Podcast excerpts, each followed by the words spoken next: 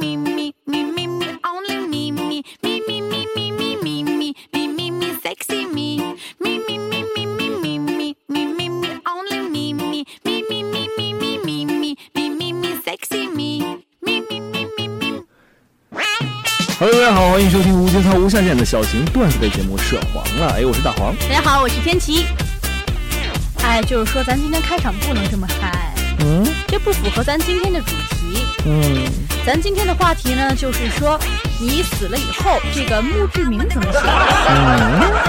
之所以有这段话题呢，就是因为我今天看了一段新闻，就是说现在咱们国家鼓励把这个你死后啊，把这个骨灰撒到海里。嗯你说我就想啊，你说我要是把骨灰撒到海里，怎么证明我来过这个世界呢？是不是？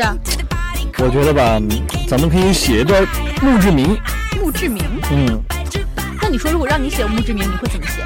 嗯，我想想啊，嗯，嗯，我写写段对联儿。对联儿。对我左边写一个“睡你妈逼起来嗨下联呢？”，下联就是“嗨你妈逼一起睡哎，”。哎，还有横批，还有横批。横批是什么？横批就是我一个人在下面待着有点寂寞啊。横批就是烧俩段子。哎，不是，你先等会儿，我问你个问题啊。嗯，你说你不会到时候还要拉我一块儿下去录段子吧？那必须啊，咱们好闺蜜哎，来拉住。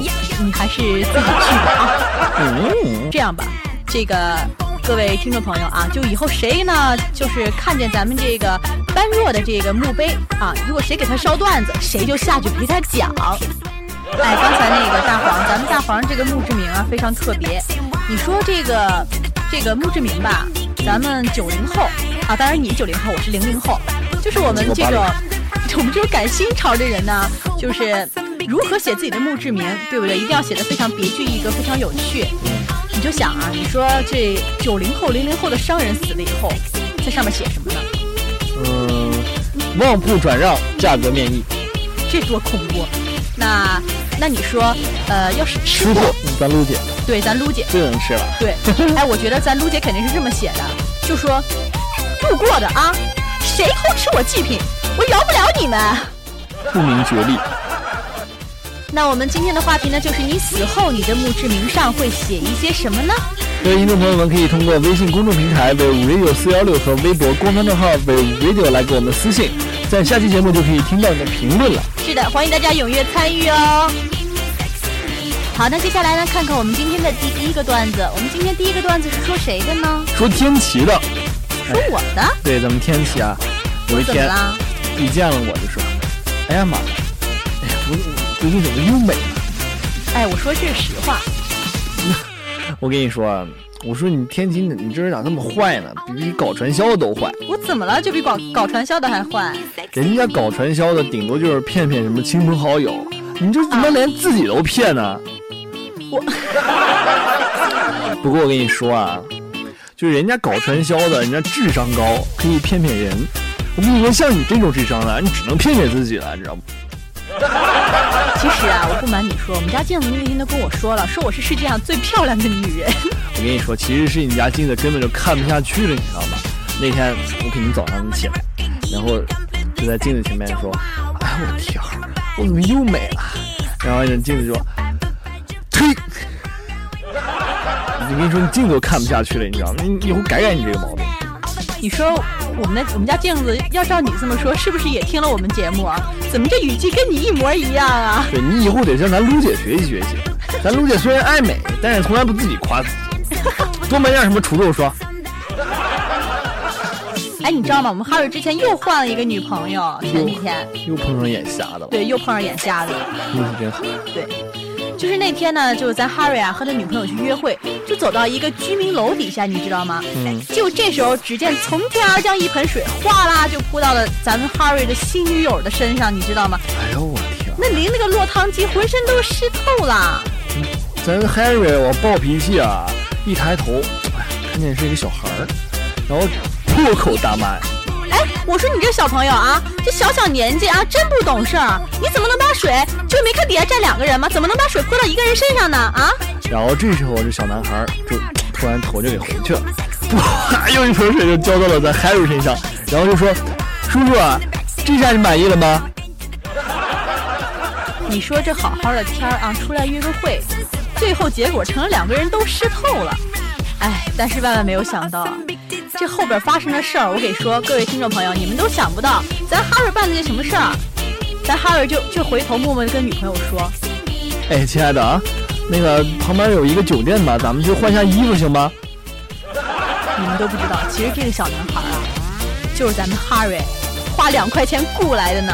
心机婊呀，两块钱呢。哈瑞啊，仁至义尽了，我也算啊，我只能帮你到这儿了，终于为你的智商扳回一城。那接下来我们讲下一个段子啊，这个段子是关于谁的呢？就是咱朱哥家的小萌妹，朱哥的女儿。就是那天啊，就是咱朱哥的女儿在楼下，就是跟邻居家的小朋友一起玩。这个时候呢，咱朱哥看怎么迟迟不回家，作业也没写完，是不是？就就打开窗子对他闺女这么吼。跟你说啊，我再跟你说最后一句，你要是还不给我回家，我跟你说我回来抽你俩巴子。这时候呢，咱朱哥的女儿啊也不害怕，这时候咱朱哥就说啊，我跟你说啊，我跟你说，太不给我面儿了。你要是再不给我回家，你等你回来，我抽你两嘴巴子。这个时候啊，咱那个朱哥的女儿就就若无其事的起身，拍拍身上的土，跟小朋友说：“呃，那个你们等会儿我啊，我回去挨两巴掌就下来，等我哟。咱朱哥他女儿啊，真有骨气。好了，我们来看最后一个段子啊，”嗯，最后一个段子讲什么呢？讲个带劲的。带劲的。好，对，咱们菜菜，菜菜，然后有一天呢，那个菜菜就穿着一个极其性感的一个睡衣，就镂空的，全镂空的。你看过？我没有看过，栗子看过。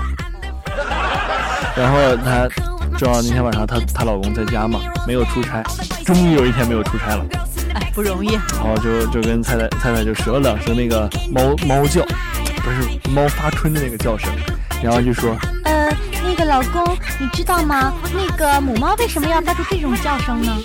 啊，不知道啊，因为母猫需要公猫了。哎呀我去，媳妇儿啊，你说这大半夜的，我去哪儿给你找公猫去啊？不过这时候啊，咱栗子，菜菜她老公啊，往栗子那看，往栗子那看，知道吗？栗子她小名叫公猫。咱栗子这时候就忍不了，从那个衣柜底下一溜烟就爬出来了，你知道吗？栗子就跟她老公说啊，我跟你说啊，哥们儿，这两天实在是腰疼，帮我顶两天啊，谢谢你了。好，以上就是我们今天节目的全部内容，我们下期节目不见不散，拜拜。拜拜。